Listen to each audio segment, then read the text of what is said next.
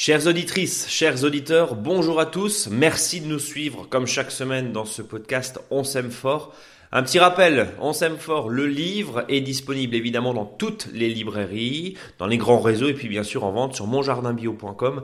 En tout cas, merci infiniment pour tous vos messages, ça nous fait très plaisir. Top générique. On s'aime fort,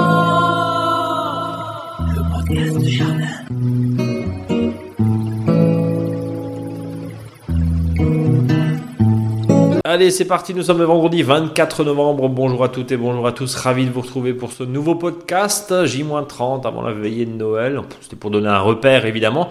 Après le jour 1 du jardinier évoqué la semaine dernière, lui, il ne sent pas le sapin. C'est Eric. Salut Eric. Ouais, salut, je sens plutôt le pain. Oh. Bon, pas le pain frais, hein, mais ni le pain au chocolat, mais. On dit chocolatine. On dit chocolatine selon les endroits. C'est vrai, c'est vrai, c'est vrai, c'est vrai. Dis-moi, tu, tu as déshabillé cet après-midi, tu m'as dit? Ouais, j'ai.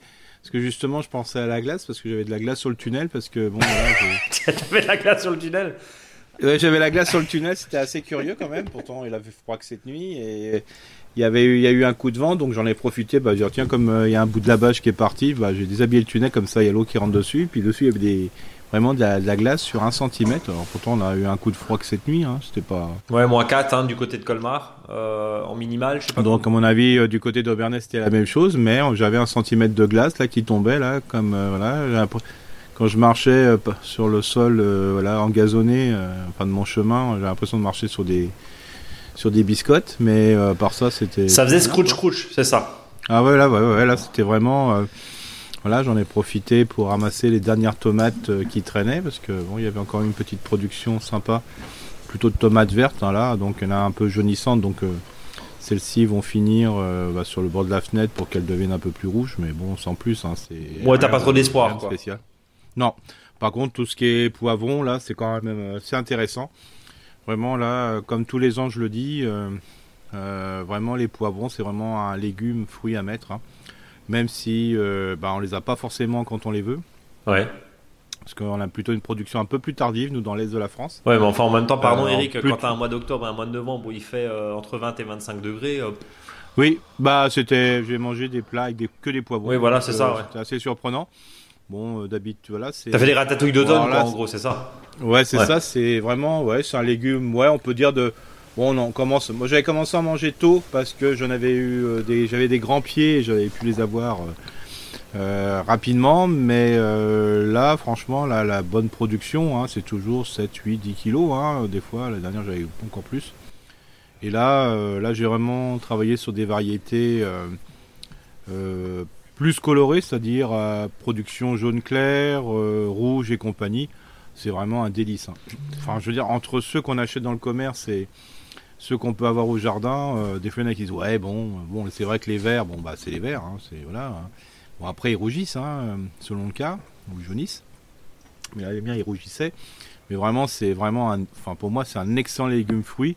Et ceux qui ne supportent pas les poivrons, comme j'en ai un certain nombre dans ma famille, euh, quand ils sont du jardin, franchement, euh, mhm. c'est vraiment un autre goût. Bon là j'ai encore loupé comme l'année dernière. voilà. Bon, ils sont gelés un peu en surface, justement, ça sera le thème euh, du dossier. Mais euh, je vais essayer d'en déterrer quand même quelques-uns pour en garder, quoi. Euh, je vais essayer de faire comme les géraniums, hein, c'est-à-dire couper la moitié. Et les, les, rentrer dans la salle de séjour. Bon, bah, comme je vis seul, ça dérange pas d'avoir des poivrons à moitié, à moitié. Dans la chambre à coucher? Ouais, c'est ça, voilà. Il n'y a pas de souci. Bon, donc en gros, euh, tu nous as euh, préintroduit, si je puis dire, le sujet et le dossier de la semaine où tu vas nous proposer. En gros, tu vas nous donner les bons conseils pour quoi Hiverner le jardin, ranger Ouais, non, c'est pour éviter les coups de panique. Parce, alors, pas pour euh, les grands froids, mais simplement le fait que là, ça se trouve, on, on va peut-être avoir 5, 6 nuits négatives hein, au niveau des températures, et puis après peut-être que c'est terminé. Hein, Oui, on sait pas. Mais voilà, mais par contre ça fout un petit coup au moral, au moral déjà parce qu'il fait plus froid. Euh, on se rappelait plus euh, ces températures un peu fraîches. Et en plus, euh, bah, là, comme la, nature avait du mal à passer à la vitesse automne, bon ben voilà, ça. Donc les arbres, on le voit en forêt, là d'un seul coup, sur les bords de route, les feuilles tombe. Mmh. parce que le coup de froid, ça c'est caractéristique, euh, ça tombe tout de suite. Et c'est le fameux jour 1. Eric et, complètement. Et bon, cette année, il était tardif. Euh, j'ai l'impression qu'il n'allait jamais venir ce jour 1 parce qu'en fin de compte, euh, la plus grosse chute de feuilles, je la voyais pas arriver. Bon, maintenant, ça y est, c'est parti. Mais des fois, ça fout un petit coup de mal, euh, un coup petit coup de moral, c'est quand dans le, dans le jardin, parce que là, tout ce qui était beau bah, devient les feuilles flasques, hein, parce que comme ça avait surpoussé, enfin poussé plus que naturellement que habituellement euh, au mois de septembre-octobre, malgré la pluie pour certaines plantes, bah là il y a un petit coup quoi. Hein. donc euh, c'est pour ça que je fais un petit point là-dessus pour dire euh, voilà si c'est grave, pas grave, qu'est-ce qu'on a le temps, pas le temps. voilà, y a pas Et puis enfin moi j'ai encore les, aubergines dont j'ai recueilli, mais je vais les cisailler en suivant tes, bons conseils pour en faire un couvert végétal. elles ont cramé là c'est du là, c'est de la crêpe quoi. Non mais c'est impressionnant. impressionnant. En une nuit là c'est rectifié. Non mais c'est voilà en une fois euh, t'as c'est j'ai même eu par exemple quelques oublis de poivron par exemple bah le poivron était gelé alors que bon bah voilà c'était pas non plus euh, mais on voit quand même une plus grande sensibilité euh, parce que ceux que des fois on achète on peut les laisser au froid à mon avis ils sont tellement caoutchouteux qu'on peut encore faire un foot après mmh, on est d'accord. Mais, mais, là voilà. C'était pour ça un petit point là-dessus. Pas forcément pour les grands froids mais les nuits qui vont venir, là, où on est à moins 4, moins 5, euh, voilà, même moins 1, ça suffit largement. Et que ça soit au potager, au balcon, au jardin d'ornement. Et qu'est-ce qu'on fait justement? Eh ben, on va en parler dans un instant. Évidemment, toutes les courges, il vaut mieux les rentrer, hein, parce que c'est pas la peine de faire de la butternut. Ah oui, oui bah alors là, c'est alors du même euh, butternut. ouais, moins 4, moins 5, par exemple, ben les courges qui sont dehors. Euh, gèlent la cœur, quoi. Pardon? Elles gèlent la cœur.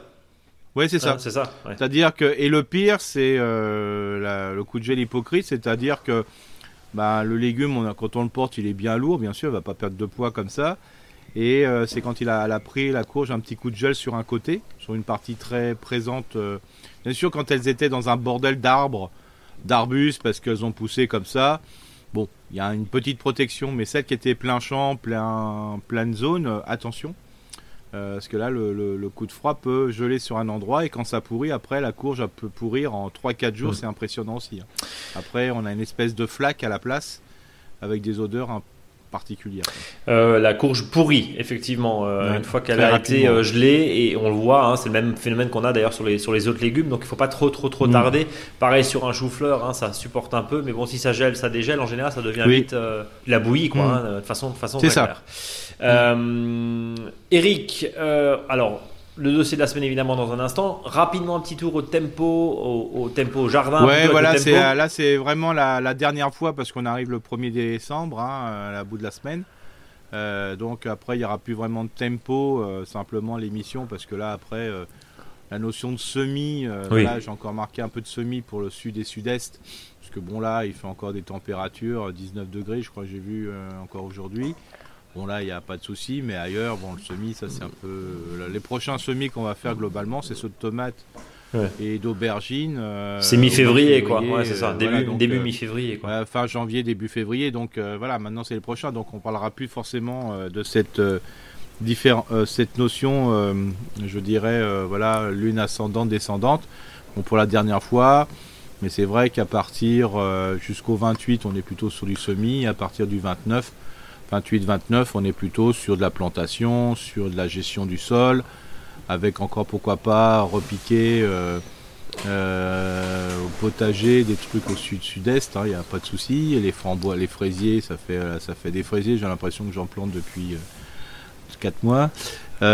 des plantes aromatiques, tout ça on peut repiquer, mais bien sûr, ne vous prenez pas la tête. On dit toujours qu'il faut faire attention quand il gèle, que c'est quand il gèle toute la journée. Hein. Euh, si gèle que la nuit, on peut planter, hein. il n'y a, pas de, a pas de problème, notamment même racines nues. La seule chose, c'est que si vous commandez des arbres et vous les ramenez euh, de chez le pépiniériste racines nues, euh, si vous ne les plantez pas dans l'heure qui suit votre, votre achat, remettez-les dans de la terre, dans du sable et compagnie pour que les racines soient encore au frais pour pas qu'elles prennent un coup de gel et que ça assèche les racines. les extrémités ont tendance à geler et euh, les radis, les radis, n'importe quoi, les radicelles, je voulais dire, et les petites racines, euh, un petit coup sur, euh, sur la voiture, il suffit que ça dépasse du coffre ou au pick-up, etc. Ça, justement, ça, je voulais en parler. voilà, quand voilà, quand ça dépasse, quand c'est dans une remorque, bâchez bien les racines. Ok. Parce que quand vous roulez entre 110 et 130 euh, sur l'autoroute, par exemple, euh, le gros souci, c'est que nous, on n'est pas dans la température, mais plutôt dans la température ressentie. Et dans le ressenti, ben, vous perdez 3-4 degrés. Donc, si vous êtes à moins 3, moins 4, ben, on est plutôt vers le moins 9, moins 10. Hein. Donc, attention à, cette notion de gel sur, euh, sur Arbus, quoi. Alors que des fois, en plus, l'Arbus, il, était peut-être même protégé euh, chez le pépiniériste, euh, peut-être même à l'intérieur d'un hall en attendant qu'il soit Mhm. Euh, dispatché. Donc, attention. Donc là, l'idée, c'est évidemment de protéger. Hein, tu l'as dit avec des bâches, avec un petit peu de couverture. Si on est, euh, Ouais, euh, si on est exposé, bon, bien sûr, si c'est dans un grand coffre, ça devrait aller. Mais en général, oui, oui. en racine nue, il faut vraiment une très très longue euh, voiture pour pour pas que ça dépasse de l'autre côté. Donc prudence aussi, ça bien sûr quand on a des températures quasi négatives. Euh, tout le monde a l'air de débarquer. Oh mon Dieu, il y a un hiver. Bah oui. euh, après, euh, on, on- on ne sait absolument pas de quoi demain sera fait, mais la certitude, c'est que nous avons là une phase fraîche qui arrive avec. j'ai- Mhm. J'ai un copain, j'ai un copain. Je je raconte l'anecdote. J'ai un copain maraîcher en Ile-de-France qui a été contacté par un par une chaîne d'infos en continu et, et lui a dit bah en fait euh, oui mais nous on sait faire enfin on sait faire il n'y a pas de truc particulier on sait qu'en hiver il fait froid donc nous tout ce qui craignait on les a déjà récoltés donc, donc du coup Mmh, ça intéresse un peu moins la journaliste de faire un sujet parce qu'il y avait, il y avait pas il y avait rien de sensationnel quoi il fait froid Non, mais c'est plus. fin novembre c'est- Bon. quand même plus marrant quand euh, le maraîcher a pris un mètre d'eau ou quand il a tout égelé. ça- Il y a, Marrant. il y a moins du buzz. tu veux dire marrant euh, oui Non, mais dans le sens, euh, voilà. au- ça fait de l'image quoi Ça fait de Bon, l'image. on va dire ça comme ça. Euh, bon, en tout cas, l'idée, c'est euh, bien sûr de Hmm. préparer un petit peu d'hiverner, comme je le disais, euh, son potager. mais avant, bien sûr, le dossier de la semaine, on va passer aux questions-réponses d'Eric. Questions des Ouais. auditeurs et des auditrices que vous nous envoyez sur contact@monjardinbio.com. Euh, et puis, on va commencer avec Sophie qui nous dit bonjour à tous les deux, fidèle auditrice et questionneuse occasionnelle. Je vous fais aujourd'hui un retour d'expérience plutôt humoristique sur ma nouvelle méthode de chasse à la limace. J'ai depuis un an un point, un chat, un point, oui, un, un chat à poil long, pardonnez-moi, qui adore traîner dans mon potager. Il s'y assoit, s'y allonge, s'y roule, surtout la nuit. Et quand il rentre à la maison pour des câlins, je retrouve systématiquement des petites limaces coincées dans ses poils. Voilà, c'est une technique comme pratique ça. Pardon? Ouais, bah c'est pas mal. Je trouve que c'est une bonne Du solution. poil de chat. Ouais, ok. Voilà. Ben voilà. Après, euh, c'est un peu compliqué d'aller récupérer les limaces euh, dans, Mm. dans les poils de chat, mais ça voudrait dire que éventuellement des poils de chat qu'on épandrait euh, potentiellement dans la, euh, autour pourraient aussi euh, freiner, on va dire, les progressions de ces, de ces bêtes baveuses. Ouais. C'est ça un peu. Non, non, c'est- bah, ça bah, l'idée. euh, Donc voilà Sophie, en Bon, tout cas je- bise à vous deux, Sophie du 78. Euh, Valérie qui nous dit bonjour à tous les deux, hein, bonjour à tous, votre auditrice californienne fidèle, Eric Brice, puisque vous avez gentiment fait référence à mes retours d'expérience précédents. En voici un nouveau, j'ai récolté mes courges butternut il y a deux semaines, donc elle est en Californie, hein, je, je Mm. reprécise, juste avant les premières pluies. Elles sont en cajot au sec dans une pièce à 20 degrés. Je les avais laissées sur la plante le plus longtemps possible et certaines développent vers le haut une tache circulaire odeur caramel. Euh, ça Mhm. ressemble à des photos, aux photos de pourriture noire hein, sur internet. Ouais, ça c'est ça c'est mauvais signe ça. Bon, bah, justement, la tâche a doublé, a triplé pardon, sur deux courges en 10 jours. Je les ai cuisinées sans problème. En enlevant la peau contaminée, je surveille. Oui, oui, ça c'est. ouais. Eric, je suppose qu'elles sont contaminées par proximité au contact. Oui, oui, c'est ça. Et puis en plus, ça c'est ça, ça peut être aussi un coup de soleil euh, des fois parce que quand euh, je parlais tout à l'heure de brûlure par le gel, euh, ça peut être aussi de brûlure par le soleil, quoi. Ouais. Voilà. Donc euh, là, il faut savoir quand même que bah, les courges ont quand même payé un peu cher euh, cette année. Euh, D'ailleurs, il y a certains jardiniers et jardinières, les courges sont plus petites avec le coup de sécheresse, quoi. Je dis pas qu'elles sont pas, pas mangeables, mais c'est pour ça que souvent ce qui arrive, parce que les fruits sont, sont devenus plus mûrs cette année, enfin cette année et l'année dernière, en raison du changement- climatique et de la chaleur. D'ailleurs, c'est comme les pommes. hein. Mhm. Euh, là, on va parler de tous les fruits globalement. Euh, les pommes, les poires bah, vont se conserver moins longtemps euh, que les années en 2021, 2000, euh, et 2020 et, avant. Tout simplement parce qu'il y a eu trop d'avance. Et au bout d'un moment, quand on cueille trop tard, je voudrais dire, surtout par rapport aux fruits de l'arbre fruitier, ça se conserve moins bien et c'est pareil pour les autres fruits. Donc peut-être que des courges qui on avait tendance à garder tout l'hiver, peut-être cette année, bah, on va les conserver un petit peu moins bien parce qu'en fin de compte, on les a récoltés plus tôt, donc globalement, bah, là aussi, on perd des mois. Et puis aussi, comme le taux de chaleur, enfin la chaleur était plus importante, bah, le, fruit va mûrir plus rapidement. Donc, ce qu'on appelle la, la maturité de consommation. Donc, ce que je conseillais à quelqu'un qui m'a posé la question récemment, euh, cette année, il faut peut-être surveiller, voire transformer. C'est-à-dire que la meilleure des solutions, si vous avez un grand congélo, euh, c'est de déjà euh, en partie des courges, de déjà de les cuisiner. Alors quand je dis cuisiner, c'est une cuisine simple. vous les voilà, vous vous les pelez pour sauf les courges, je veux dire type potimarron, mais le, reste, la peau est quand même très dure, encore plus dure cette année que les années précédentes, je trouve, parce que justement le fruit peut paraître, bah, il est plus ancien et donc de les mettre en sachet. Comme ça, si vous faites une soupe, ben, c'est déjà en sachet.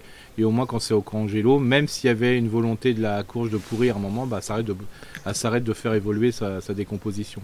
Donc cette année, euh, euh, j'ai l'impression, moi c'est ce que je vais faire d'ailleurs, euh, sur les courges, je les trouve un peu...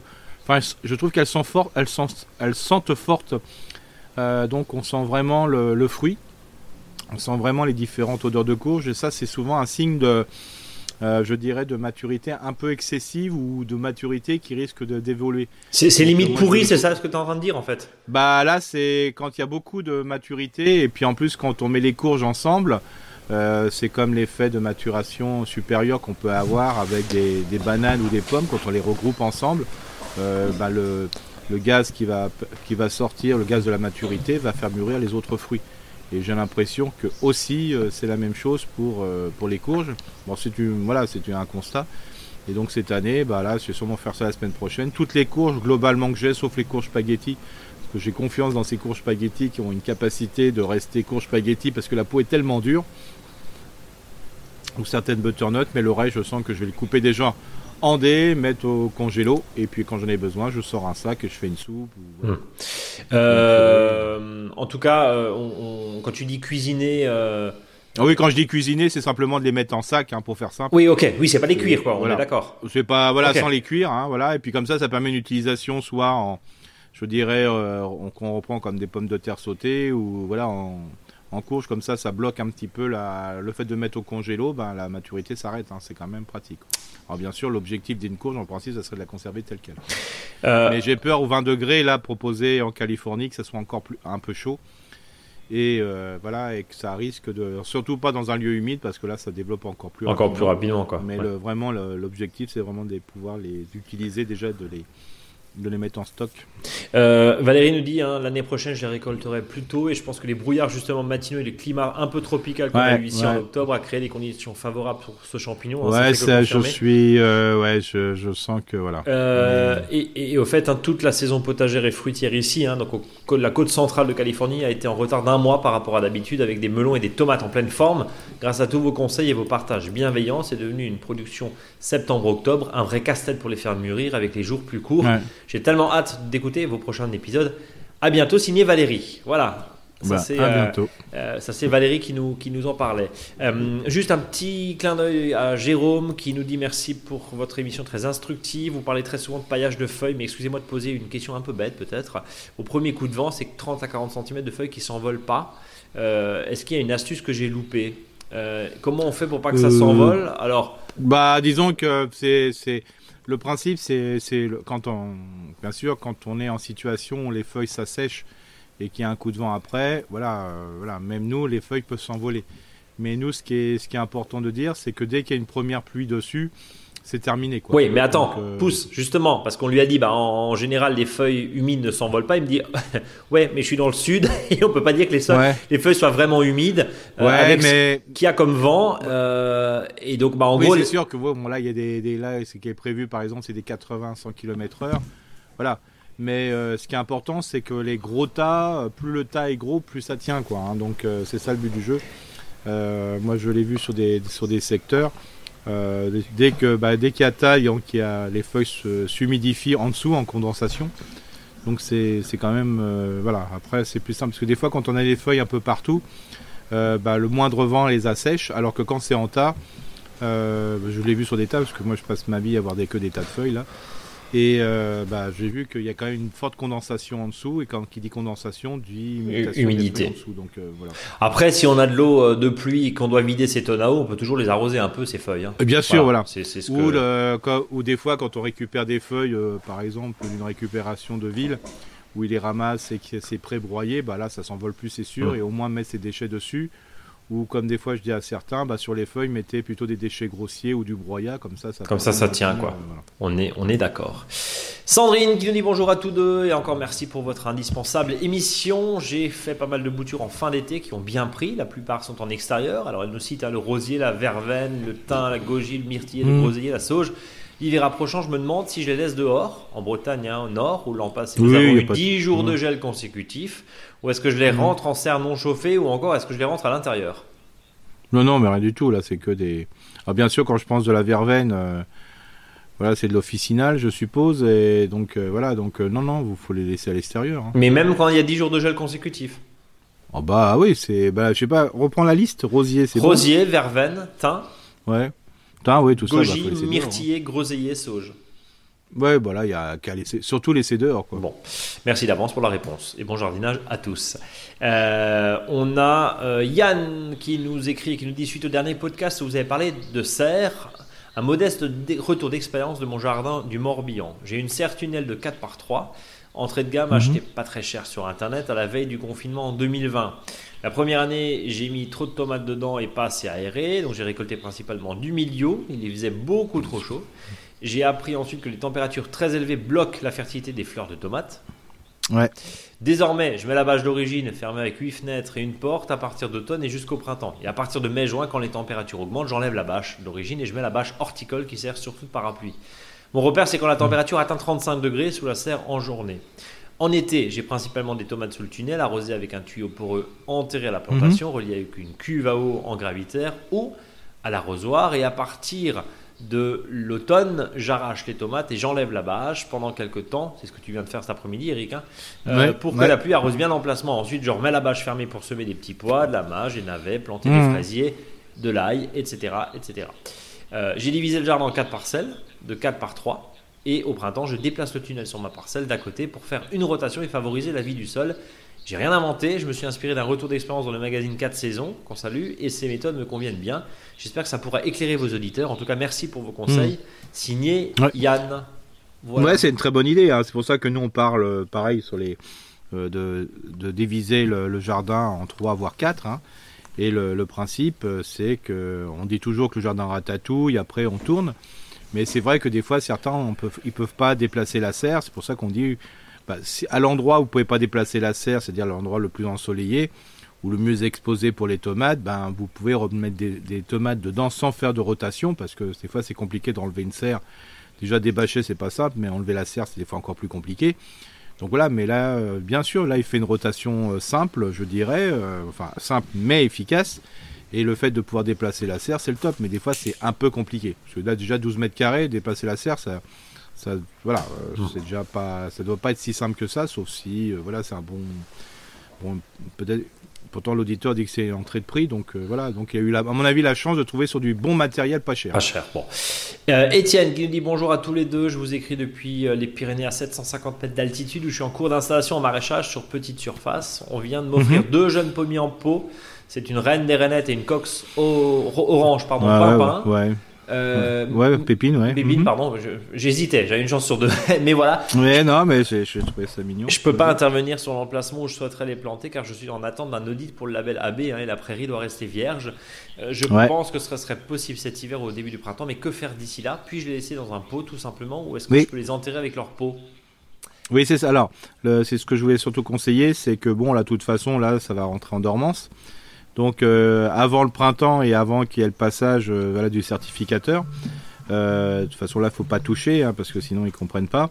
L'idéal c'est simplement c'est pas de les dépoter surtout pas, c'est de les laisser en pot et à partir de février-mars quand ça sera ok, bah, de les planter dans leurs propres racines en, enlevant un peu le chignon. Mais pour l'instant mieux vaut les planter avec le pot. Et s'il n'a même pas un endroit pour planter avec le pot, il euh, y a possibilité de mettre par exemple une toile de jute euh, dessus, euh, dans un endroit. voilà, pour éviter qu'il dessèche, parce que le problème c'est le, le, dessèchement, l'assèchement hivernal. Mais c'est vrai que si on peut mettre un enterré dans un endroit le long d'un mur par exemple avec le pot c'est top quoi. bon donc attention à la sécheresse hivernale tu, tu le dis tu le dis souvent et mm. en gros je plante avec le pot moi j'avais acheté de la racine nue l'année dernière pareil j'étais dans le même au même stade qu'Étienne mm. pour des problématiques de, de comment dire de euh, de certification AB, mais juste parce que le terrain était, était pas prêt, tu me l'as fait mettre en jauge hein, pour le coup. Et puis bah là, on ça, ça, bouge pas du tout. Hein. c'est donc avec un bon terreau, une bonne terre, et puis surtout d'arroser aussi pour pas que ça sèche. Quoi. On est, on est d'accord. c'est ça, par exemple, de faire une, voilà, de, bien d'ouvrir le sol pour les mettre les racines nues, par exemple, si vous, il y en a qui en récupèrent, ils peuvent pas le planter tout de suite. Euh, et puis après, de récupérer de la, la terre type de terre de taupinière qui est assez fine, par exemple. Hein. Mhm. Euh, ou du sable. Hein. Le mieux, bien sûr, c'est le sable, mais c'est pas à peine d'aller chercher 100 euh, litres de, 200 litres ou 300 litres de sable pour simplement faire ça. Hein. La terre convient bien. Par contre, il faut une terre un peu fine, voilà, pour euh, éviter d'avoir des grosses mottes sur, sur les racines, sinon ça va assécher. Ça, c'est le but du jeu. Mais s'il est en pot, il faut mieux le laisser en pot. François Xavier qui est de, du Puy-de-Dôme. Euh, donc Puy-de-Dôme c'est euh, Auvergne. Hein. Euh, bonjour Eric, mhm. bonjour Brice, jardinier amateur depuis de nombreuses années. Nous sommes toujours ravis de vous retrouver le plus souvent le samedi ou le dimanche matin de bonne heure. Comme bon nombre de vos auditeurs, nous apprenons toujours beaucoup à votre écoute. Un accident de dépotage nous donne l'occasion de vous remercier et de vous demander conseil. Pardon. Nous avons un olivier en pot depuis plusieurs années. Au fil du temps, en rempotage dans de plus grands contenants, il a finalement passé les derniers hivers à l'extérieur et le pot à moitié enterré dans un endroit exposé au sud et bien protégé. Il mesure à peu près 1m50 actuellement et nous souhaiterions le mettre en terre définitivement en ayant bien sûr conscience du risque de gel dans notre région, évidemment. Hein. Euh, mhm. Malheureusement, en tentant de dépoter, euh, bah, nous avons cassé une grosse racine, peut-être un tiers ou la moitié du système racinaire. Euh, cette racine mm. avait profité d'une grande fissure du pot pour s'enraciner à l'extérieur du pot et on s'en est pas aperçu assez tôt. Bref, on a coupé proprement la racine, planté l'arbre en pleine, en pleine terre, tutoré, bien arrosé. Pensez-vous que nous devrions maintenant rabattre éventuellement sévèrement la ramure pour lui donner plus de chances de reprise ou simplement surveiller en croisant les doigts et couper ce qui va sécher? Merci encore pour vos conseils et longue vie à votre podcast. Alors moi je dirais il n'y a même pas besoin de croiser les doigts ni de faire de prière ni d'incantation, d'être tout nu au mont euh, voilà sur euh, en pleine en pleine nature là. Non non mais ça va aller très très bien. Hein. Donc il n'y a pas de problème de savoir prendre. Oui voilà parce que là va même tellement retrouver de liberté euh, dans un sol nu voilà hum. que bah, ça va être un mauvais souvenir hein, c'est tout. Hein. Bon donc pas de panique. Ah non franchement là je serais vraiment surpris que ça puisse pas démarrer. Faut simplement euh, par contre, euh, comme dit, euh, voilà, il peut y avoir un risque. Hein. alors, sauf que bon, il y a des variétés maintenant que. Oui, qui tiennent les moins 15, hein, moins 10, moins 15, Eric. Voilà, c'est voilà, c'est assez impressionnant. Bon, voilà, mais des fois c'est très compliqué. des fois c'est marqué Olivier, voilà, mhm. on l'atteint, mais sans vraiment avoir la variété. Et puis, il faut pas oublier aussi, c'est que même un olivier peut dessécher, quoi. des fois, les gens veulent tellement que ça soit dans un endroit sec que des fois il manque d'eau, quoi. Donc, alors je sais que ça résiste bien, mais peut-être que la première année, voilà, comme il y a une grosse racine qui a été coupée, ben voilà, donner un petit coup d'arrosage le, long du tronc, et puis comme ça, ça va permettre de, favoriser le redémarrage des radicelles. Bon, voilà, François Xavier. En tout cas, pas de panique, nous dit Eric. Non, non, surtout le, bon réflexe, c'était de, de, faire une coupe bien franche, propre, hein, hum. de la racine cassée. Ça, c'est vraiment un, un réflexe qu'il faut avoir. Quoi. Euh, et toujours, hein, tu en parles régulièrement. Il hein, euh, faut que ça soit net net, net, net, avec des outils aiguisés, aiguisés, pardon, et des outils désinfectés, surtout pour vinaigre, parce que ça sert à rien, on va le rappeler. Euh, je, je, je, réponds en différé sur une question. Tout à l'heure, la personne disait Reine des Rainettes et Cox Orange pour les pommiers. Oui. Hein. Euh, j'ai oublié de rajouter un truc. C'est vraiment, euh, si des gens, vous cherchez des variétés, là, parce que voilà, vous savez, voilà, vous avez envie d'offrir ça, vous en achetez. Reine des Rainettes et Cox Orange, c'est vraiment des pommes, alors de terroir, mais qui ont un goût exceptionnel. Franchement, euh, ça c'était le beau cadeau. Hein. Je pose la question euh, poil à gratter, entre guillemets.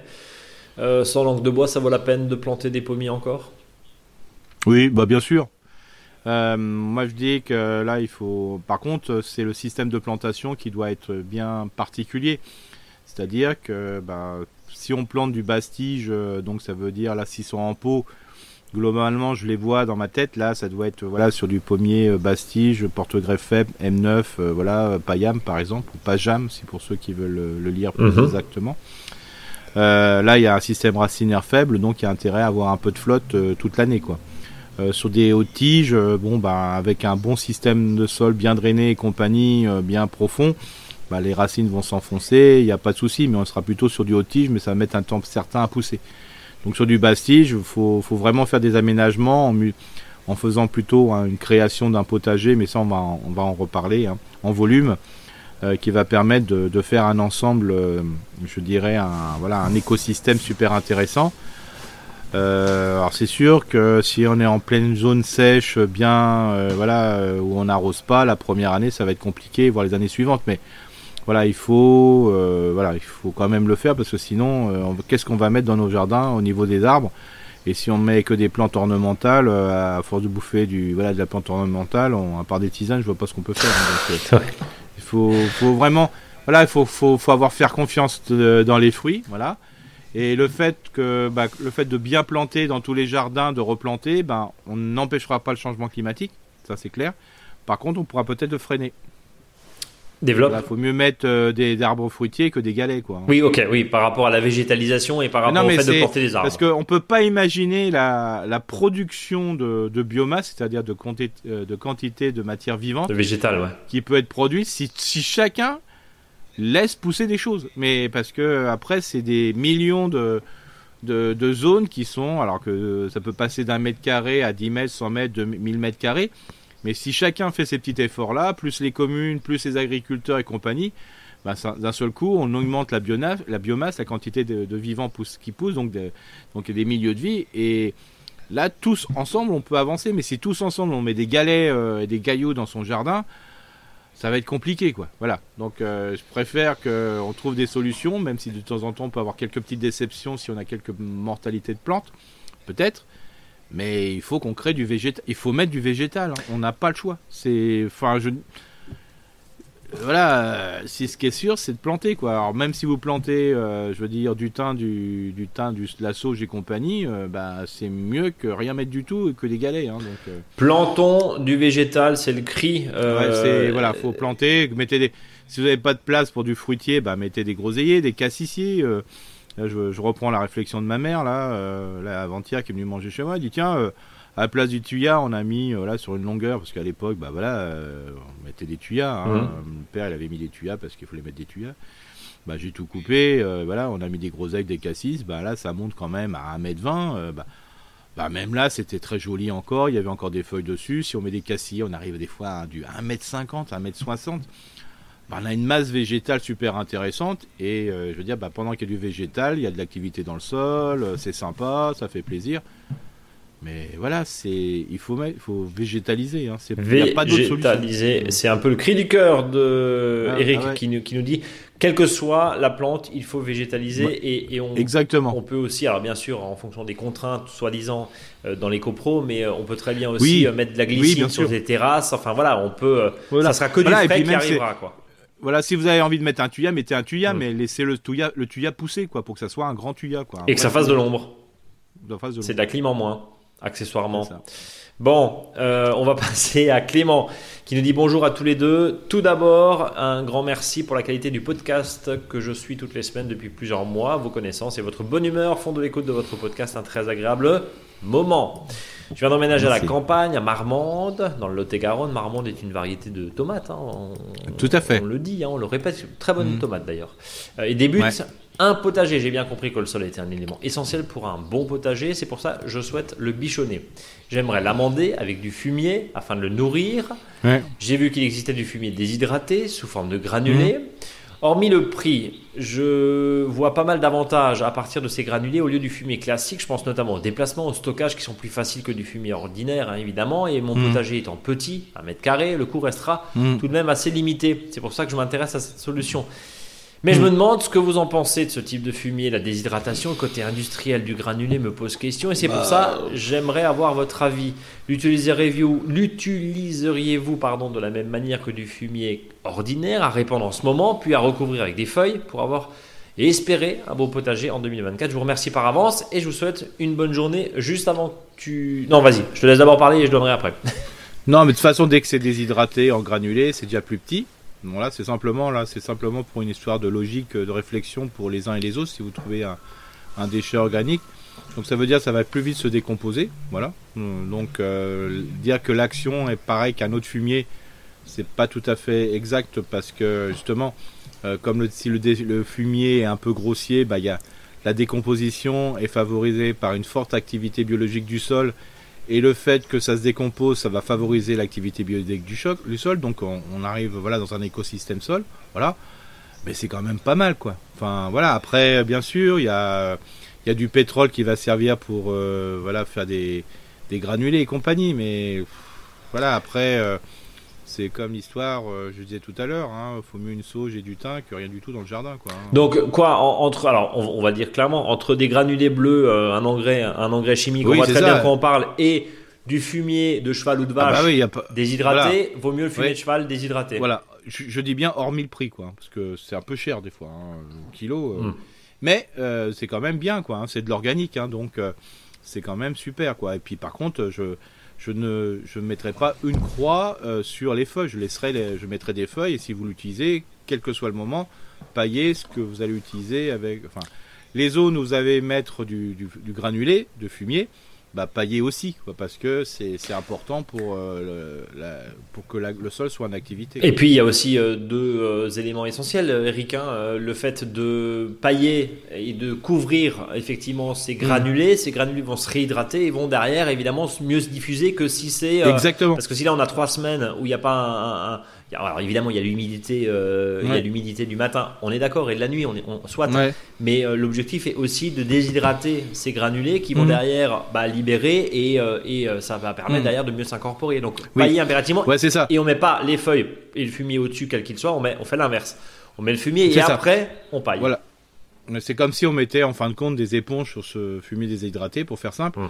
Et comme ça, s'il pleut fort, euh, voilà, bah, comme ça, le, ça va faire éponge, ça va faire protection, et ça va tout simplement gonfler sans non plus euh, euh, perdre l'intérêt et que ça soit lessivé. Donc c'est quand même intéressant. On appelle ça évidemment une boucle bouclée, comme on dit. Bien. Eric, on va terminer avec Pascal qui nous dit voilà 4 mois que j'ai commencé à reprendre toutes vos émissions. Je suis presque à jour. Inutile de vous dire combien j'aime vos émissions. Euh, comme je pense euh, quelques milliers d'autres personnes, effectivement. 4, mois d'émission de mois suite. Euh, Pascal ne dort pas. Pascal ne dort pas. Pourriez-vous me dire 4 mois, 4 mois, ça fait 4 heures, ça fait, ça fait quand même 16, entre 16 et 20 heures. Hein, c'est. Bah ouais, ouais bah, voilà. Hein, Pascal nous écoute en tout cas. Euh, pourriez-vous me dire quand je pourrais mettre en terre mon noyer, euh, franquette et mon rosier, car je n'ai pas envie de les louper. Ce sont pas que des plantes, hein, mais euh, ils seront aussi des souvenirs que je planterai. Que faire sur mon noyer en attendant de le planter? J'ai un terrain de 4000 m2, je pense le planter au nord avec un chêne truffier à 20 mètres, 10 pour le noyer et 10 pour le chêne. Comme ça, je crois qu'ils auront assez d'espace pour grandir et bien se porter. Ben disons c'est tout juste. Ah, plus euh, Alors quand les... Quand, bah, enfin... Euh, ça, c'est voilà, c'est bien. Euh, ça serait 25 mètres, c'est mieux, mais c'est bien. Hein, c'est 18-20 mètres, le minimum des minimums, donc ça va quoi. Mmh. Donc de toute façon, ils vont ils vont jouer une petite concurrence toutes les deux. Faut pas oublier que le chêne pousse très lentement par rapport au noyer, hein, parce que des fois il a les noyers, ça pousse, voilà, ça pousse plus vite. Mais voilà, le, mais le 20 mètres, voilà, c'est déjà une bonne prise de conscience et et voilà, c'est une bonne chose. Quoi. Et là, ça va faire vraiment une très grande. Donc le jardin est vraiment très grand. Quoi. Donc, euh, oui, mais un peu plus, c'est mieux. Si je résume ce que tu me dis. Voilà, c'est ça. Ok. Et surtout si c'est planté par rapport aux voisins, euh, qui soient euh, proches ou pas proches. Hmm. Quand j'y proche, je veux dire la maison. Hein. là, il y a 4000 mètres carrés, donc il y a de la place. Mais oui, on s'est compris. voilà, quand on dit 20 mètres, mais ne plante. Ouais, décaler bien. voilà, parce que euh, par rapport à la clôture, à limite de propriété, parce que c'est tellement immense que ne le plantez pas à 2 mètres. Hein. Euh, voilà, mettez-le au moins 10 mètres, 15, 10 mètres, 15 mètres, quitte à mettre quelque chose devant, parce que sinon, euh, voilà, c'est vite, enfin, vous embêtez vite le voisin. Euh, dernière question, j'ai recouvert mon espace potager en élaboration de feuilles pour faire un paillis. Est-ce que je peux encore y semer et quand même y semer des fèves ou y planter des fraisiers? Encore une fois, mille merci Pascal donc de Dordogne. Alors on en parlait il y a un instant. Euh, bah, les fèves, on peut pas les planter dans les feuilles. Par contre, on plante et on recouvre un peu. Hmm. Oui, on peut, on peut, mais voilà. Limaces, après, euh, la Bon, voilà, faut savoir où, ça, où c'est vraiment en Dordogne, parce que ça fait peut-être un peu juste. Hein, alors moi, je toujours, on, Brice et moi, nous ne connaissons pas vraiment tous les terroirs qui existent en France. Hein. Euh, mais le, principe, c'est de voir est-ce que ça se fait chez des voisins ou à proximité, pour voir si la fève pousse euh, euh, à cette période de l'année, si on la plante là, ou plutôt qu'au printemps. Voilà. si vous mettez des feuilles dessus, faut pas en mettre 3 tonnes et demi, hein, même si la pousse de la fève est quand même puissante. Voilà, faut, faut en mettre un petit peu. Et puis pour les fraisiers, ben vous vous en mettez, mais euh, comme dit avant, il faut vraiment bien préparer le sol. Et si vous pouvez, euh, si vous avez la possibilité, si ça se réchauffe, enfin pas que ça se réchauffe, mais que ça soit moins humide, de passer un petit coup de tondeuse sur les feuilles avec le bac pour récupérer les feuilles et de les épandre après le semis ou après la, plantation, c'est quand même pratique. Hum. C'est voilà. Alors c'est vrai, même des fois, même l'idéal, c'est pouvoir épandre les feuilles et puis après planter dedans. Mais si les feuilles sont très larges, c'est un peu compliqué. Donc euh, voilà, c'est quand même c'est quand même mieux, hein, ou de ramasser les feuilles à l'aspirateur à feuilles pour que ça broie un petit peu. tout dépend du type de feuilles. Hein. Dès que c'est ce qu'on appelle les feuilles annuaires téléphoniques, c'est-à-dire comme les érables ou les le platane, c'est compliqué. Bien, donc en tout cas, euh, voilà. Alors bien ce, alors souvent des fois sur les plantations, ça veut, je veux dire quand des fois on dit l'est, euh, le nord, comme ça, nous on, on le prend d'une manière générale, quoi. Mais des fois, il y a le plus important, là j'en discutais avec des agents de collectivité, là. Euh, on faisait une formation de taille fruitière euh, pour les arbres fruitiers de communes. Euh, moi, je leur parlais plutôt de la notion de terroir. C'est-à-dire, le terroir, c'est, ça peut être une com-com ou plusieurs com-com, où il y a une stabilité au niveau un peu près du sol, à peu près. C'est à peu près le même, à peu près les mêmes conditions climatiques, à peu près la même pluviométrie. Euh, comme ça, ça permet des fois d'identifier des situations qui sont bien particulières que d'un terroir à côté, c'est-à-dire peut-être 10 km plus loin. Hmm. Parce que, euh, donc des fois, c'est pour des légumes comme ça, y a, on dit, bah ouais, mais euh, chez nous, on est incapable de mettre ce type de plante à partir de cette époque parce que ça pousse pas, ça n'a jamais poussé. Des fois, c'est peut-être intéressant de poser la question. Tout ce qu'on va planter plus tôt que normal, bien sûr, on est quand même en Dordogne, mais moi, je poserais la question aux alentours est-ce que vous avez déjà planté des fèves euh, voilà, euh, à cette période de l'année euh, Est-ce qu'il ne faut pas plutôt les planter au printemps parce que le sol là est peut-être pas assez chaud et on risque d'avoir des coups de gel Un petit coup de froid quand les, fèves vont lever, c'est pas grave, mais il faut pas que ça soit trop fort parce que sinon ça va pas lever du tout. Bon, en tout cas, si on suit un petit peu tes, conseils, dans les frais, ça pose pas de problème en fonction des types de feuilles qu'on a évidemment. Pas du tout, ouais. au contraire, au contraire. Après, il y a peut-être. bien au contraire, mais voilà, il faut éviter vraiment les grosses feuilles ou les pré-broyer ou les aspirer avec l'aspirateur. en gros, tu fais un paillage et tu plantes dessus, quoi. C'est un peu, un peu ouais, voilà. L'idéal, c'est ça, le principe. Hein. Mais des fois, euh, on fait, euh, comme on peut. Quoi. des fois, ça, euh, planter avec. L'idéal, c'est les petites feuilles, la feuille de, de boulot, la feuille, un peu, même un tout petit peu de feuille de saule, ça dérange pas. du charme, de l'orme. voilà, quand des fois, c'est un peu plus gros, c'est un peu plus compliqué. Eric, dernière question. Alors c'est une question anonyme puisque euh, le pseudo c'est Luigi, Luigi, Luigi, Luigi c'est moi. Bon voilà. À la fin il y a marqué envoyé de mon iPad, donc je pense pas que c'est le nom.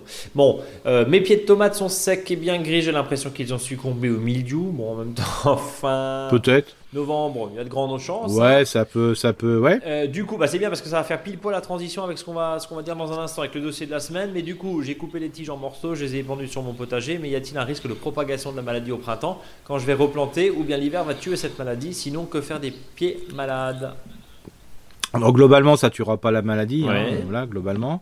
Euh, si euh, là, à mon avis, bon, les pieds, s'ils sont noirs, quoi qu'il arrive, ils sont peut-être bien malades quand je vois ceux que j'ai sous la serre qui sont encore bien verts, comme si j'étais au mois de septembre chez moi, euh, là, bon, il y a sûrement du mildiou dessus. Donc, euh, quand vous avez des, plantes qui sont pas malades, vous le laissez au sol, bon, bah voilà, ça va se décomposer, point. Parce que le mildiou n'attaque pas des plantes qui sont coupées. Mhm. mais... Là, euh, mais là, donc là, à mon avis, donc je ne mettrai pas sur tout le sol parce qu'il suffit que qu'à l'endroit, par malchance, vous voulez mettre vos tomates, tous toutes les tiges sont rassemblées, donc ça favorise quand même le mildiou. Mais par contre, ce déchet-là, vous pouvez le mettre au pied des petits fruits, euh, de la haie champêtre, euh, ou votre haie libre, hein, voilà, avec de forsythia, voilà, que vous avez en bordure de votre maison, c'est pas, pas de souci. Sauf si vous avez fait plusieurs pulvérisations avec du cuivre, parce que si c'est le, les pieds, enfin, s'ils sont pleins de mildiou, c'est qu'il n'y a pas eu beaucoup de cuivre en principe. Mais s'il y a eu quand même beaucoup de cuivre, le gros problème c'est que ça infeste le sol, donc euh, voilà. Il y a un point évidemment, hein, et c'est ce qui te tient à chaque fois à cœur, c'est on ne, on, pardon, on croise les espaces, on mélange les oui, espaces. C'est ce que tu me dis à chaque fois, c'est-à-dire on croise les espaces. Ce qui est dans le jardin, ça va dans le verger. Ce qui est dans le verger, en gros, ça va dans le jardin. Si je résume. Bah, exactement, comme, ça, pour faire simple, c'est beaucoup plus facile à le faire. Et, et, même si vous avez un doute, je dirais plutôt euh, pas forcément reconnu, technique et compagnie, mais tout doute, doute par rapport à une maladie, euh, changer d'espace comme ça, ça vous dites, bah voilà, les feuilles, je les sens malades, ça va me rendre malade tout le jardin. Bah, tout le potager, bah à ce moment-là, les feuilles, euh, enfin, je sais pas, d'oïdium, de, de courge, comme ça, bah mettez-le ailleurs. Euh, en plus, ailleurs, des fois, le, la enfin, on est plutôt dans un, un jardinage plus grossier, c'est-à-dire vous intervenez moins et c'est plutôt les acteurs de la biodiversité si on met des feuilles même oïdiées sur un sol, ben, ça va être vite mangé par les vers de terre, que ce soit maintenant ou printemps quand ça va se réchauffer. Et puis voilà, on est tranquille. Quoi. Bon, en tout cas, euh, en résumé. Et puis, et, puis aussi, il faut, pas, faut se dire, si vous vraiment ça va pas bien, il n'y a pas de honte d'aller apporter un déchet en déchetterie. Hein. C'est exactement ce que j'allais dire. Je dis, mais Eric, finalement, euh, ta règle, c'est quand même on apporterait en, en déchetterie, Eric Bah. Euh, on n'est pas forcé d'apporter en déchetterie, mais je veux dire, si vraiment euh, vous vous dites, bah voilà, moi je me sens avec ces pieds de tomate, j'en ai 10, vous, pouvez peut-être faire 25 km, ça va vite, 25 km aller-retour. Hein. Bon, bah voilà, si vraiment ça vous pose problème et psychologiquement vous n'avez pas bien passé un bon Noël, apportez-le, déposez-le en déchetterie si vous voulez, mais je vous assure. ne vous gâchez pas Noël pour ça. Ouais, ouais, non, vous gâchez pas votre Noël pour des pieds de tomates. Hein. non, mais il y a des choses tellement plus graves que. On est, on est d'accord. Mon cher Eric, on va passer au dossier de la semaine. Alors, bien sûr, vous qui nous, euh, vous qui mourrez d'envie de nous écrire, euh, tout simple, contact@monjardinbio.com, vous pourrez avoir l'expertise d'Eric, bien sûr, dans ce podcast. On traite, de, on essaie de traiter le maximum de questions, évidemment. Euh, vous pouvez bien sûr suivre nos conseils sur le blog, sur Instagram, sur Facebook, bien sûr, où Maxime vous met des petites vidéos que vous n'hésitez pas évidemment à partager au sein de votre réseau. Ça nous fera, ça lui fera plaisir pour le coup. Et là, on passe tatata au. T'as vu ce jingle? Voilà, on passe au dossier, de la semaine qui est consacré donc à l'hivernage, on va dire, du, jardin.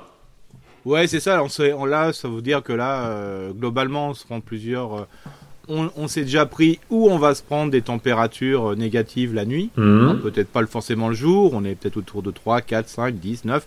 Voilà, mais là, c'est plutôt un coup de froid la nuit, quoi. Donc là, il faut savoir que bah, si on se trouve sur un balcon, bah, globalement, euh, toutes les plantes annuelles ou les vivaces considérées comme annuelles, euh, bah, elles vont complètement geler, hein, elles vont se dépérir. Alors des fois, si on veut un petit peu durer, parce que des fois, on n'est même pas sûr du nombre de jours de, coups de froid la nuit. Hein. on sait déjà, on a déjà vu des fois que c'est pendant 3-4 jours et puis après c'est fini pendant 15 jours. Hein. Alors des fois, ce qui est possible, c'est de, bah, au lieu de laisser sur le, enfin, sur le bord du balcon, bah, c'est de mettre le long du mur parce que là il y a quand même euh, il y a les températures sont un peu plus chaudes donc ça évite de les, de les préserver quoi. Mais sinon euh, comme dit euh, toutes ces plantes là bah, vont dessécher à un moment parce qu'elles vont prendre vraiment un coup de froid. Alors si vous avez des, plantes type géranium voilà là eh bah, vous pouvez les conserver pour, une pour un florissement 2024 mais à condition que vous les coupiez de moitié et que vous rempliez les plots. Moi c'est ce que j'ai fait avant-hier hein. Euh, sur certaines plantes et que vous rentiez les pots à l'intérieur dans une pièce hors gel. Euh, et là, quand il rate vraiment les grands froids, mais par contre, il faut qu'il y ait une lumière de jour, euh, voilà, donc un vasistas par exemple ou une fenêtre, même si les températures sont fraîches. quand vous les rentrez, coupez bien de moitié parce que sinon, y a, le végétal a trop d'efforts à faire pour maintenir en ville ensemble. Mhm. Alors vous pouvez même, si vous avez des conditions et de la place chez vous, bah, les belles tiges, parce que les tiges sont belles. Hein, faut pas, faut pas oublier que là, il a pas fait froid. Euh, euh, y a, voilà, c'est il y a quelques nuits et puis bah, de pouvoir faire des, même des bouturages hein, que vous pouvez faire. Par contre, c'est un petit peu plus délicat parce qu'il faut vraiment les mettre en bonne, bonne situation. Mais euh, ça vous permet d'avoir des boutures peut-être pour le printemps. Alors surtout quand vous rabattez de moitié, bah, vous enlevez euh, les feuilles mortes vous les nettoyez bien. Voilà, faut que ça soit propre. Mais, mais Eric, pardon, s'ils sont, s'ils sont propres, les, les, euh, si, nos géraniums sont très jolis, très fleuris, parce que franchement, ça fait deux mois, ils n'ont jamais été aussi beaux. En tout cas, euh, ici, euh, on peut très bien les mettre. Alors attention au, choc thermique aussi, mais on peut très bien les mettre à l'intérieur dans une pièce où il fait pas 25 degrés, pas à côté du poêle. Voilà. Mais franchement, un géranium d'hiver, c'est génial. Oui, c'est beau, mais euh, s'il fait trop chaud chez vous, ça va vite. euh, Oui, mais je veux dire, on peut encore en profiter de trois semaines, quoi. C'est ça ce que je veux dire. Exactement. Voilà, Alors bien sûr, euh, l'idéal, mais tout le monde l'a pas, c'est d'avoir la petite pièce, euh, le petit jardin d'hiver, euh, voilà. Où il fait frais, mais pas trop, et voilà, la grande Voilà. véranda ou jardin d'hiver, on est d'accord. Voilà, voilà, ou de les mettre sous le tunnel ou dans l'insert. Voilà. C'est pour ça que si vous voulez les rentrer, euh, l'idéal, faut les comme couper, d'enlever bien les tiges malades, voilà. Mhm. Vous pouvez faire un arrosage très léger, mais surtout pas d'engrais, D'accord parce qu'il faut pas oublier que quand euh, s'ils se retrouvent un petit peu mieux, bah, ils vont quand même puiser dans le sol, et s'il y a des engrais, bah, ils vont quand même pousser. Mais ce qui va se passer, ça va faire des, ça va les, des tiges sont- qui seront très, très fines. Et ça risque justement de faire euh, voilà, des, des microfeuilles, des choses qui sont pas intéressantes, qui sont très sensibles aux maladies. Donc c'est pour ça qu'il faut mettre un peu d'eau et puis voilà. Et puis après, euh, il faut aussi euh, être conscient que ben, euh, vous pouvez pas tout sauver. Ça peut arriver euh, qu'il y aura des, que des plantes soient meurent, hein, Hmm. pas de souci. Enfin, si, il y a un souci pour celui qui a des plantes, Oui, mais bon, ça peut arriver. Bon, il n'y a rien de grave. hein, vous faites, Rien de grave. voilà, vous faites une, vous faites une prière de plus et puis c'est bon. Euh, le, le principe aussi, c'est pour les plantes d'intérieur parce qu'on a de plus en plus l'habitude de sortir ces plantes d'intérieur. On a bien remarqué que les plantes d'intérieur, des fois qu'on laisse trop à l'intérieur et notamment pendant la période estivale, voire au début automnal parce qu'il fait tellement chaud, bah elles sont quand même mieux dehors. Euh, donc là, c'est limite quoi. hein. Je dirais même euh, si elles ont pris une nuit à moins, moins 2, moins 3, euh, il y aura forcément du dégât sur feuilles ou sur tige. Alors, la plante sera peut-être pas morte parce que la tige, enfin la racine n'aura pas pris, mais il y aura quand même du, dé- du dégât. Donc voilà, si vous l'avez pas fait, voilà. Là, on vous dit franchement, euh, vous risquez peut-être d'avoir des petits soucis sur euh, l'as- l'aspect extérieur de votre plante. Mhm. Bon, si c'est un ficus, bon, le ficus, il est tellement déjà, il a, il a comme c'est un ficus qu'en principe qu'on vous a acheté au mariage, alors euh, déjà, Oh, le cliché. Eric Oh, le cliché Mais non, mais souvent le ficus Ouais. c'est le mariage. Avec l'appareil à raclette, c'est ça? Ouais, c'est ça, Ouais. et on sait pas quoi acheter, donc on achète un ficus parce que souvent ils sont grands pour un prix bas, donc ça fait quand même de l'effet. On met un beau plastique. Bon, ceux-là en principe ça tient, même très sec. Hein. J'ai vu des ficus, moi, j'ai sauvé, j'ai fait du sauvetage de ficus, moi. Vous pouvez pas. vous Mais pas de mariage, si Euh, si si. Ah, mais aussi bon, Pas forcément. Non, mais t'as fait du sauvetage de ficus et de mariage, du coup. Euh, Des fois, je sauve plus facilement le ficus. hein. Que le mariage. Euh, bon, ok. euh, que le mariage. hein, mais voilà, mais voilà, c'est. Mais sinon, euh, faut pas, faut pas croire. hein, là, le, un moins 4 dans une nuit, par exemple, et vous avez laissé pendant plusieurs heures euh, la plante d'intérieur. Enfin, quand je dis une plante d'intérieur, hein, c'est la plante qu'on va qu'on va acheter sous serre et compagnie. C'est un peu juste. hein, voilà. Ouais. Après, euh, il y a un autre endroit qui est quand même important, c'est le potager. Alors bien sûr, on en a parlé, tous la- les plantes de l'espace ratatouille ou tomates, aubergines, courgettes et compagnie. Rectifié. Bon là c'est fini. Hein. Mm. Euh, Là d'un seul coup vous allez voir, euh, même euh, par exemple sous un tunnel où il y a eu ce qui était vraiment très ouvert sur les côtés, vous allez voir euh, quand 2-3 nuits il fait moins 3, moins 4, euh, là vous avez tous les feuilles qui commencent à pâlir de tous les côtés, euh, ça devient tout mou. Ça devient de la crêpe. Donc là bah là euh, euh, comme dit on peut euh, tout va on peut encore récupérer les pieds de de poivrons, des choses comme ça pour les essayer de les faire hiberner, mais le reste, bah voilà, surtout que si c'est pas été malade, vous les cisaillez, puis ça vous fait, euh, vous les complétez d'une couche de feuilles, et ça vous fera un paillage efficace pour la fois d'après, hein, sans problème. Donc là, euh, bien sûr, euh, comme l'on disait par avant avec la question de l'auditeur précédent, ben, tous ceux qui ont des mildiou, ben, vous changez d'espace, comme ça vous êtes tranquille. Voilà. Et puis euh, pour les autres légumes du potager, bah, il y en a plein qui, qui peuvent passer par exemple l'hi- l'hiver sans problème. Je parle pas le grand froid, mais simplement les premiers coups de froid. Bon là par exemple j'ai sorti des, des boules jaunes, hein, des navets, Des boules navets, jaunes, oui. boules d'or. Bon bah là les feuilles, bon bah voilà ils sont, ils sont impeccables. hein. Le légume il est encore mieux, il se sent bien.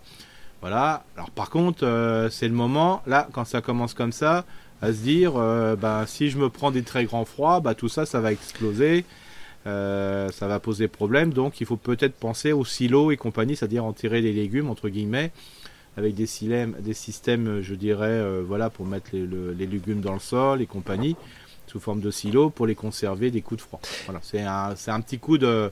Alors ça c'est valable pour les carottes, les panais, euh, les navets, les céleri boules et compagnie. Euh, là, c'est une première annonce comme ça quand ça commence. Faut peut-être y penser parce que début décembre, il faudrait que tout soit soit rentré Euh, enfin, tout est mis en sol. Alors tu disais. Par contre, il y a d'autres. Ouais. Tu, tu, disais des, des, froids gentillets. C'est quoi un grand froid pour toi C'est quoi un froid gentillet bah, qui Le grand froid, c'est ça quand, quand, ça commence à être moins 1, moins 2 toute la journée. quoi. Ok, oui, donc ça veut dire des, des gelées diurnes. À partir du moment où c'est la nuit, en, général d'ailleurs, c'est souvent, c'est souvent en fin de jour, en, fin de nuit hein, que ça gèle hein, d'ailleurs. Hein. Oui, c'est ça, complètement. Et des fois, on, bon, on se fait avoir à cause des, des, des grosses gelées, des fois qu'il peut y avoir la nuit en fin de, en fin de, en fin de nuit. Mais le pire, c'est celles qui vont durer toute la nuit. C'est-à-dire qu'on a un moins 4, moins 5 la nuit, hmm. et dans la journée, il y a encore. Oui, ça dégèle pas, quoi. oui, voilà, ça dégèle pas. Bah, ça dégèle pas. Et là, à un moment, bah, même là, vous avez une première, les premiers centimètres du sol commencent à geler. Hmm. Et là, euh, ça commence à être un peu plus compliqué. Par contre, il y a d'autres légumes euh, qu'on peut laisser forcément dehors. Hein. Alors, bien sûr, tous les légumes que je vais vous citer, c'est des variétés dites d'hiver. Hein. C'est pas des, des titres de printemps. Donc, les poireaux, ça pose pas de problème. Les choux de Bruxelles sont même meilleurs. Les choux-feuilles aussi. Mais n'oubliez pas que des fois, c'est bon de les, de, les, retirer du sol et les mettre en jauge, c'est-à-dire dans des feuilles, pour après faciliter leur, euh, consommation, c'est-à-dire les pouvoir les tirer, parce que des fois, on peut même plus le sol est gelé, on peut même plus donner un coup de bêche dedans. Donc, c'est bien de, les avoir à proximité. Euh, n'oubliez pas que les choux boules et compagnie, ça prend aussi des coups de froid, hein, donc on peut aussi les protéger. Hein. Mais les choux de Bruxelles, ça pose pas de problème. Et puis aussi, euh, ce qu'il faut pas oublier, c'est que des fois, un légume qui est complètement gelé, bah, si ça a un coup de gel qui a pris il n'y a pas eu de dégel, bah, le légume est gelé, donc vous pouvez vous manger comme si c'était un légume gelé. Par contre, si vous le rentrez à la maison, il va vite pourrir. Oui, il faut l'utiliser tout de suite. Exemple, la salade, euh, la, salade, vous la, vous la lavez à l'eau froide, euh, elle dégèle, mais il faut la manger le soir même, quoi, parce que sinon ça va être compliqué. C'est ça, complètement, complètement. Donc c'est pour ça que par exemple sur les salades et compagnie, on peut mettre un voile, de, voilà, de protection de froid, donc ça on peut mettre dessus aussi, hein, ça, ça vous mettre déjà des cajots dessus, mais attention aux cajots, il faudra les enlever dans la journée quand il y a du soleil parce que le manque de lumière, c'est pas top top. Mhm. Euh, au verger, dans l'espace petits fruits, bah là, euh, de toute façon, le petit coup de froid qu'il y a, euh, ça fait pas de mal, ça va arrêter un peu le. Parce que chacun partait déjà au printemps, là, tous les fruitiers se pensaient au printemps, donc faut les, faut les calmer. Donc ça va leur faire un petit coup de, voilà, sur les bourgeons, donc ça va les calmer un petit peu. Et puis après, le jardinier, là, il a tout le temps pour les tailler. Hein. donc là, il n'y a aucun risque, sauf si vous avez mis un, un effilier du Japon euh, au nord de, et dans l'est. Hum. Sinon, le reste, on est bon, il n'y a pas de. Voilà. Il y a, y a, pas de après, il y a quand même tout le, voilà, il y a tout le jardin d'ornement. Donc, euh, ce que je vous disais tout à l'heure sur les balcons, c'est valable aussi au jardin d'ornement pour les massifs de fleurs annuelles ou de vivaces considérées comme annuelles. Donc, cela, bien sûr, elles vont toutes mourir. Alors, il y a deux réflexes. soit je les laisse sur place et je m'en occuperai au printemps. Bon, voilà ça, euh, ça, pose pas de problème. Alors s'il y a vraiment du grand froid qui va arriver après, ça va encore accélérer leur, euh, mortalité. Et ou sinon, euh, ce que vous pouvez faire, c'est de, les cisailler sur place en laissant les racines dans le sol. Comme ça, si vous ne faites rien, bah, ça va quand même protéger le sol parce que ça fait quand même du volume. Voilà, c'est intéressant. Et si pour une question d'esthétique, vous voulez que ça se fasse un peu plus propre, voilà, euh, bah, vous pouvez les cisailler, vous laisser sur place, ça fait un paillage et les racines dans le sol vont continuer de maintenir le sol, euh, même si des fois vous avez des, coups de, flotte et compagnie. Donc, euh, Et comme ça, au printemps, vous donnerez un coup de griffe là-dedans, puis vous enlèverez le surplus. Oui, ce qui n'est pas décomposé, mais en tout cas, il n'y a pas de contre-indication à laisser des racines voilà. dedans. Le fait de cisailler, de passer le fil dedans, c'est pour faire propre. Et je comprends qu'il y a des gens qui préfèrent faire propre, voilà, il n'y a pas de souci. Si en plus vous rajoutez un petit peu de feuilles dessus, bah, ça fait ça augmente le matelas, donc c'est pas mal. Bien. Ensuite, euh, bien sûr, il y a toutes les plantes. On a déjà parlé la dernière fois des plantes à bulbes estivales. Euh, donc tout ce qui est dahlia et cana. Euh, bon, là, ça va pas les faire mourir s'il y a des coups de froid la nuit. Par contre, c'est là aussi de dire, bah, si si c'est un secteur qui risque d'avoir des grands froids, il faut les rentrer, quoi. Par contre, en Alsace, il y en a Là, j'ai discuté avec des agents communaux, par exemple les Canas, hein, euh, bah, ils ont rien rentré du tout l'année dernière. Bon, c'est vrai qu'il a fait qu'une nuit très très froide et puis après c'était allé. Mais on prend un risque. Voilà, de rien avoir du tout l'année suivante. Donc on peut faire moitié-moitié par exemple. Euh, où on peut effectivement euh, mettre de la paille ou du voile, ou enfin tous les, systèmes des cartons. attention, hein, les cartons quand même quand ils sont quand ils sont détrempés. si vous avez la flotte, c'est des fois. Ça, favorise l'humidité. Pire, voilà. C'est des fois pire que, que le remède. C'est terrible. Euh, Donc, euh, si on passe aux arbrisseaux, sous arbrisseaux, arbustes, arbres, bon, bah là, euh, tant que c'est une plante qui est de, du secteur, je veux dire, bah, vous prenez pas la tête. Hein. Heureusement qu'il y a l'hiver, hein, parce que sinon c'était pareil que les arbres fruitiers, c'était, ça commençait, ça sentait mauvais là. Hein. Mhm. Euh, donc voilà, les chutes des feuilles, ben ça, voilà, c'est suffisant. Donc c'est bien parce que la, la coup de froid va faire chuter toutes les feuilles. Et n'oubliez pas que la seule chute de feuilles, ou si vous taillez les arbres en laissant le déchet de taille que vous avez laissé au sol, broyer, pas broyer, qui va se décomposer, composer, est, bien suffisant pour fertiliser la plante. Donc vous n'avez pas besoin d'apporter à manger. Pas d'engrais, et pas d'amendement. Donc ça c'est quand même nécessaire pour euh, que, la plante puisse. Euh, mais par contre c'est pratique parce que vous n'avez pas grand chose à faire et ça vous coûte rien. Euh, attention, si vous avez, vous dites oui c'est le changement climatique. J'ai mis des plantes plus du sud, par exemple, même certaines plantes je sais pas, je, je prends de la sauge par exemple, il y a des variétés de sauge qui sont voilà moins officinalistes, je dirais, plus déco. Bon bah peut-être que s'il y a un jour, bon le froid de maintenant ça fait rien du tout. Par contre que s'il y a peut-être un plus grand froid, vous risquez peut-être de, perdre des plantes. Hein. Voilà. Euh, par exemple, je vois dans l'est de la France ou dans des secteurs, on dit bah tout vient méditerranéen. Bah non, on n'est pas méditerranéen. On est, par exemple, dans l'est de la France, on est encore quand même continental au niveau de la du, climat. Mmh. Donc ça veut dire des étés chauds, voilà, et des étés qui peut, des hivers qui peuvent être très froids. Euh, c'est pas, pas du tout des plantes du climat méditerranéen. Ça. Nous, on est plutôt des plantes stépiques. Donc euh, voilà, si vous choisissez des variétés, plutôt prenez des plantes des steppes hein, qui ont une floraison géniale et ils ont une capacité à résister au manque d'eau qui est vraiment superbe. Voilà. Et puis si vous avez des plantes plus exotiques, bah, pensez au voile de protection froid, hein, euh, voilà, qui peut permettre de limiter les dégâts. Hein, voilà. Ou soit vous mettez en paille, hein, la mise en paille, c'est-à-dire protéger avec de la paille, euh, voilà, en sachant que, attention, ce qui joue des fois ce, ce, rôle très intéressant pour lutter contre le froid, peut se retourner contre vous quand d'un seul coup les, les, les coups de température remontent avec un peu d'humidité et ça peut faire pourrir. Voilà. Bien. Est-ce qu'on a fait le tour finalement? Encore la pelouse? Ah oui, c'est oui, la question que j'allais te poser. La pelouse, on fait rien. Bah, tout ça pour ça. Oui, voilà, c'est c'est pour ça que là, des coups de froid comme ça, au contraire, ça permet de. C'est pas mal non plus. Hein. Alors, euh, comme dit sur la pelouse, ce qui peut être intéressant, si vous avez quelques fleurs qu'on poussait dedans, bah ça, c'est une réserve aussi de graines. Et je parlais aussi pour les massifs et compagnie des fois, on peut laisser des plantes monter en graines et ne, rien ramasser. Euh, alors quand je parle de graines, c'est pas forcément des graines de haricots verts, hein. ça peut être des graines de toutes les plantes de massifs et compagnie qui sont montées en fleurs. Bah, ça va servir aussi pour nourrir les oiseaux et autres euh, acteurs du jardin. Bien, on a fait le tour du jardin qui rentre tout doucement vers, oui, euh, vers Voilà, c'était, voilà, c'était un point parce que c'est vrai que nous en Alsace, c'était vraiment le, une des premières fois qu'il faisait froid la nuit. Enfin, euh, pas que chez nous d'ailleurs. Ce qui est valable en Alsace doit être valable ailleurs aussi. Donc voilà, sauf si on était en montagne, là, parce qu'on a vu que la neige était quand même abondante sur les massifs, sur les Pyrénées et sur les Alpes. Hein. Tant mieux pour, ceux, pour les stations d'hiver, hein. et puis tant mieux aussi pour, le, pour la reconstitution des, voilà, des réserves d'eau euh, sous forme de neige euh, sur les massifs qui vont permettre d'améliorer justement et de voilà, donner un petit coup d'arrêt voilà, et de limiter les problèmes de, de manque d'eau dans les nappes phréatiques et compagnie, hein, parce que la neige, la neige c'est quand même très efficace, euh, plus efficace qu'une pluie des fois, on l'a bien vu.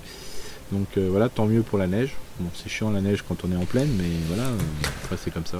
Ça s'appelle la météo aussi. Et, ça s'appelle la météo. Et la, neige fait de la pluie, et, pardon, la neige fait de l'eau, je veux dire, et on en a bien besoin au printemps. On est d'accord. Et on a. Tout à fait. Les deux dernières années nous donnent quand même quelques enseignements qu'il ne faut pas oublier. Nous sommes d'accord.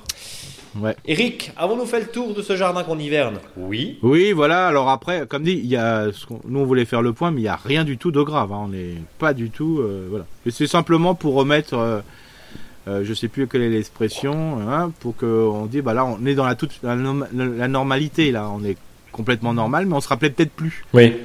Donc de temps en temps, c'est bon de se, de se rappeler la normalité. Un peu normalité ne fait pas de mal. En tout cas, merci infiniment. Eric, on a évidemment le faux dicton. Oui, alors qu'il n'y a rien de spécial, mais bon, voilà. Ah, t'es, sévère avec toi-même. Ouais, voilà. Alors donc, euh, justement, euh, qui garde la tête froide au jardin sans Mais bah, je te fais pas dire. Je te fais pas dire. Couvrez-vous bien quand vous sortez, effectivement, au jardin. En tout cas, mille merci pour tes précieux conseils. Mille merci à vous, chers auditeurs et chères auditrices, pour euh, ces euh, années de fidélité. Je crois qu'on doit être à 4 ans, 5 ans là maintenant, presque, euh, de podcast. cette communauté qu'on a su créer autour, autour de vous, autour de toi, Eric, en, en l'occurrence. Mille merci. Et puis, euh, bien sûr, il n'y a pas de podcast sans rappeler les fondamentaux, partager, commenter, euh, annoter ce podcast sur vos différentes plateformes de podcast. Regardez euh, Instagram, regardez Facebook, on distille aussi de précieux conseils. Le blog, évidemment, la newsletter le vendredi en fin de journée. Et, et, et, le mot de la fin, Eric, c'est pour toi. Oui, alors là, on va peut-être changer parce qu'avant, c'était pendant, je sais plus, trois semaines ou un mois. faites rien. ne faites rien. là, c'est bah bougez-vous. Là, c'est bougez-vous, ça va vous réchauffer. Mais c'est surtout, euh, bah, c'est normal qu'il fasse froid, quoi. De, il faut prendre le froid comme une, euh, voilà, une normalité. Euh, voilà, et c'est, c'est, c'est normal. Quoi. Ça me rappelle quelqu'un, ça, ce bougez-vous. Qui a pu dire ça? Qui a pu dire ça? Je ne sais plus. C'était, je crois, dans le palais de l'Élysée? Non, bougez-vous, bougez-vous. Le ouais, non, non, c'était. C'était ça. Là, on est, vous n'êtes pas forcé de traverser la rue pour aller dans le jardin en face. c'était, je crois, ça. Hein, bougez-vous. Bon, en, tout cas, mille merci pour tes précieux conseils. On se donne rendez-vous la semaine prochaine. D'ici là, bah, jardinez bien, au chaud. On va dire ça, habillez-vous bien. Eric. À la prochaine. Salut, salut.